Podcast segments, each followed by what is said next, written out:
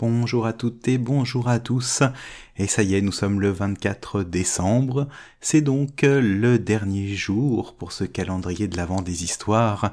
Et voici donc la dernière histoire pour cette saison. Et je vais vous raconter la véritable histoire du Père Noël. Et c'est un texte de Jean-Claude Renou.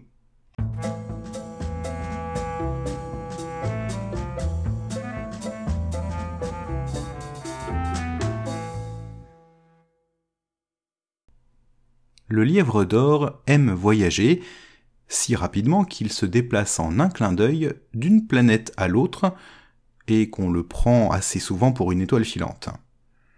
Un jour donc, notre lièvre rencontre, sur une planète bleue, un vieux monsieur avec une grosse barbe en broussailles qui lui mange les joues, des cheveux blancs qui lui coulent dans le cou, une casquette à carreaux, des lunettes de soleil, une salopette à fleurs et des sabots aux pieds. Un vieux monsieur qui vit là avec un vieil âne gris. Un vieux monsieur qui ne se nourrit que de sucettes et de tartes à la crème. Je m'appelle Noël, dit le vieux monsieur. Le lièvre et le vieil homme sympathisent. Ce dernier confie qu'il s'ennuie, car il ne connaît pas d'enfant à qui offrir les jouets qu'il fabrique. Ah ça alors s'exclame le lièvre. Et moi qui connais une planète habitée avec euh, des millions d'enfants. Le vieux en pleure presque d'émotion. L'âne braille pour marquer son contentement de voir l'homme heureux, et le lièvre leur demande de fermer les yeux, il leur souffle dessus, et en moins de temps qu'il n'en faut pour le dire, ils se retrouvent, je vous le donne dans le mille, sur Terre. Le Père Noël, qui a perdu ses lunettes de soleil hein, dans l'opération, est ébloui. Il cherche à tâtons, retrouve euh, les lunettes, il voit qu'il se trouve sur la place d'un petit village noyé de soleil, et que c'est la lumière qui se réverbère sur les pierres blanches des maisons qui lui abîme les yeux. Il a atterri à Blozac, un village proche d'Uzès. Le vieux monsieur déniche une petite maison à sa convenance, avec un pré mitoyen pour son âne, où tout aurait été euh, pour le mieux si n'avait pas pour voisine Madame Dédé, une personne acariâtre qui aime par-dessus tout l'ordre et la propreté, et qui ne supporte pas le voisinage d'un vieux dont la barbe en broussailles mange les joues, dont les cheveux blancs sont si longs qu'ils lui coulent dans le cou. Pensez donc à un vieux coiffé d'une casquette à carreaux, portant des lunettes de soleil, vêtu d'une salopette à fleurs, chaussé de sabots, un vieux qui se plaît en compagnie d'un vieil âne gris et qui ne sort de chez lui que pour distribuer des jouets aux enfants qu'il rencontre, un vieux qui passe son temps à manger des sucettes et à dévorer des tartes à la crème. Le vieil homme décide d'ignorer une femme incapable de proférer autre chose que des paroles désobligeantes à son égard, et continue, comme par le passé, à fabriquer des jouets, en regrettant de ne pas suffire à la tâche. Hein. Il y a tellement d'enfants et tant d'autres encore qui n'habitent pas Blozac.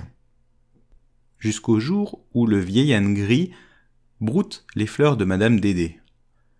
Quel scandale Un beau matin, le vieux monsieur voit débarquer chez lui toute une brigade de gens sérieux qui constatent que cet homme est âgé et qu'il oublie de repasser sa salopette à fleurs, que la vaisselle sale encombre son évier, que les miettes de son repas parsèment la table de la salle à manger, et qu'il ne sait pas se nourrir, qu'il ne balaye pas souvent son parquet, que ses sabots sont bien crottés.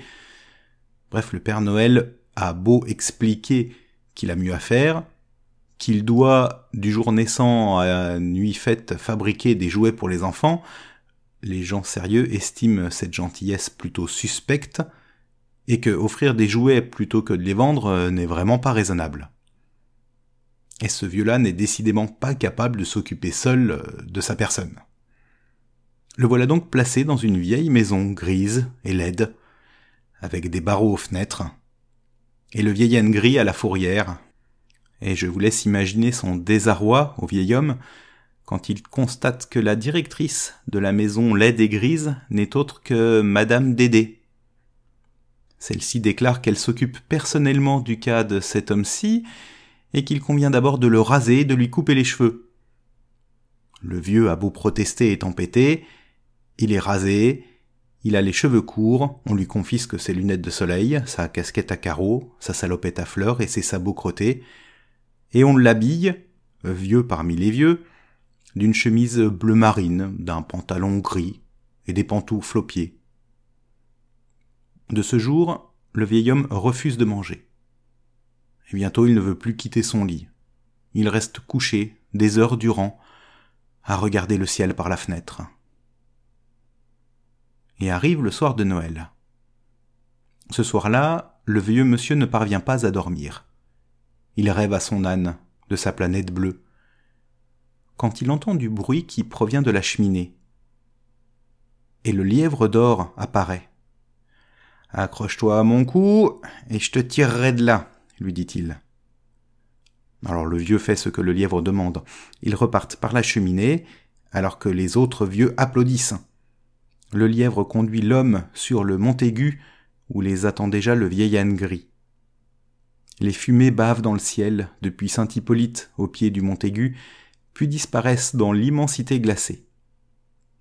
Pas un nuage, pas un bruit autre que celui d'un chien qui hurle du côté de Flot. La plaine bleue était bleue de nuit, de lune, de froid, de vigne et de garrigue. Le chapiteau des étoiles cligne faiblement, alors que là-bas, tout là-bas, l'étoile du nord resplendit. Le lièvre demande à l'homme et à l'âne de fermer les yeux, et leur souffle dessus. Voilà l'âne transformé en un renne superbe, tirant un traîneau qui tintinabule de milliers de sonnailles. Et voilà le vieux monsieur vêtu d'un manteau, d'un pantalon et d'un chapeau rouge, chaussé d'une belle paire de bottes de cuir noir. Le lièvre d'or prend place à côté du Père Noël, et il s'envole, plein nord, jusqu'au pôle, où le lièvre possède un chalet. Il propose au vieil homme de s'y installer et de faire euh, comme chez lui, parce que le Père Noël souhaite continuer à fabriquer des jouets, et qu'il ne suffit pas à la tâche, hein. il y avait tellement d'enfants, n'est-ce pas, de par le vaste monde. Le lièvre fait venir d'une planète verte toute une troupe de petits lutins bricoleurs. Malgré quoi, le Père Noël a bien du travail et je crains que son pantalon rouge ne soit pas toujours très bien repassé, que ses bottes euh, soient un peu crottées, que la vaisselle s'entasse quelque peu dans l'évier, que les miettes de son dernier repas ne parsèment la table de la salle à manger, du chalet, et même que le parquet ne soit pas toujours très bien balayé. Mais bon, qu'importe. Les gens sérieux n'estiment pas raisonnable de se rendre au pôle Nord, et c'est bien connu, ces gens-là, ils ne croient pas au Père Noël.